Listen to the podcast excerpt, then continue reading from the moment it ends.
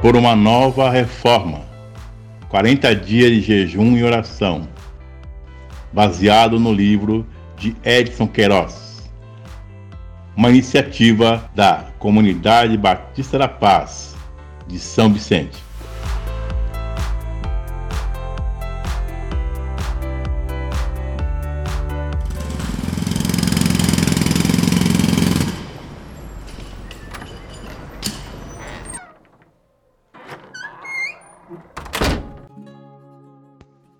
Dia 29.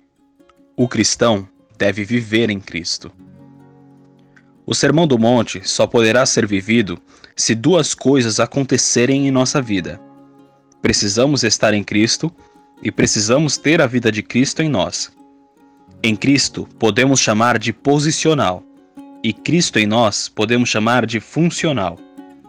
O Sermão do Monte é um resumo do caráter de Jesus. Portanto, se ele vive em nós e se nós estivermos nele, será possível ter esta vida bonita. A Bíblia deixa isso bem claro em duas afirmações. Primeiro, eu em Cristo. Posicional. E assim, se alguém está em Cristo, é nova criatura.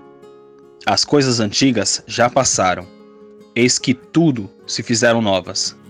2 Coríntios 5,17 O Novo Testamento está repleto de afirmações sobre a nossa posição em Cristo. O apóstolo Paulo aprofunda essa ideia mostrando a realidade da nossa vida escondida em Cristo.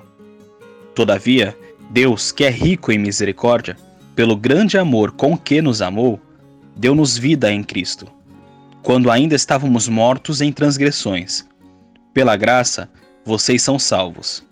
Deus nos ressuscitou com Cristo e com ele nos fez assentar nos lugares celestiais em Cristo Jesus.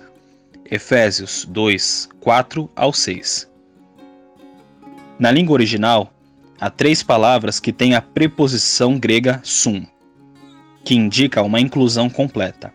São os verbos vivificou, deu-nos vida com Cristo, e ressuscitou, nos ressuscitou com Cristo e assentou, e com ele nos fez assentar nos lugares celestiais em Cristo Jesus.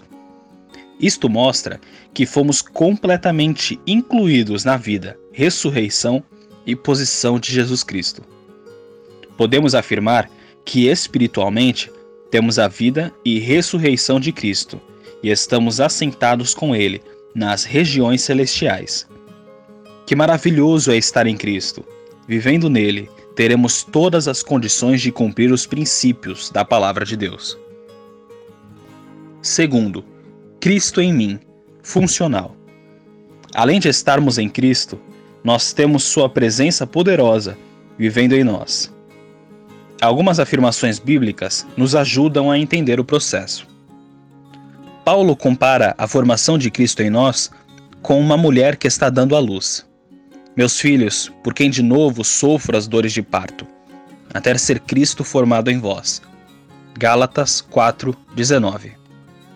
A presença de Cristo em nós é imediata no sentido de que ele começa a habitar em nós a partir do novo nascimento pela presença do Espírito Santo. Mas ela também é um processo de formação, até ser Cristo formado em vós. Este processo diário de crescimento espiritual mais de Cristo, menos de mim, que é descrito por Paulo. Fui crucificado com Cristo. Assim, já não sou eu quem vive, mas Cristo vive em mim. A vida que agora vivo no corpo, vivo-a pela fé no Filho de Deus, que me amou e se entregou por mim. Gálatas 2:10.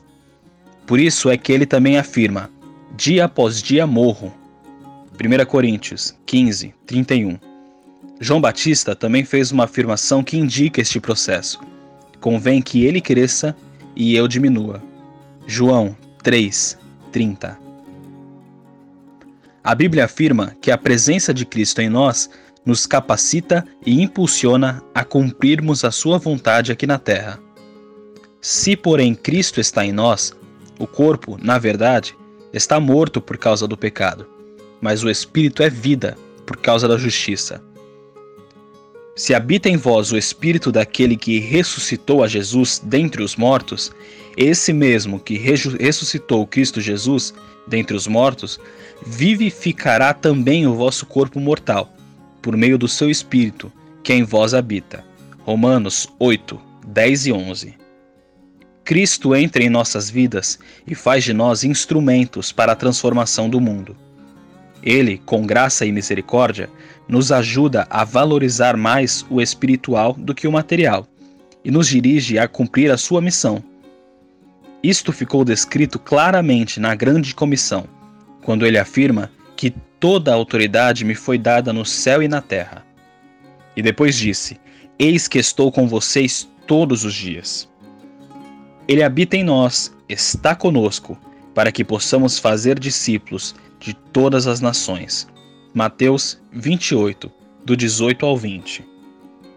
Em Cristo é uma posição privilegiada de segurança. Cristo em nós é poder espiritual para cumprir os princípios da palavra e para servir a Deus. Oração. Senhor Deus, agradeço-te por tão grande salvação em Cristo. Obrigado porque um dia o Senhor me deu vida com Cristo e ele passou a viver em mim. Ajuda-me a viver os princípios da tua palavra, fazer muitos discípulos de Cristo e servir aos meus semelhantes. Em nome de Jesus. Amém. Primeiro, peça ao Espírito Santo para lhe encher de poder. Segundo, peça ao Senhor Jesus que lhe ajude a conhecer, entender e viver os princípios de Mateus 5, 6 e 7.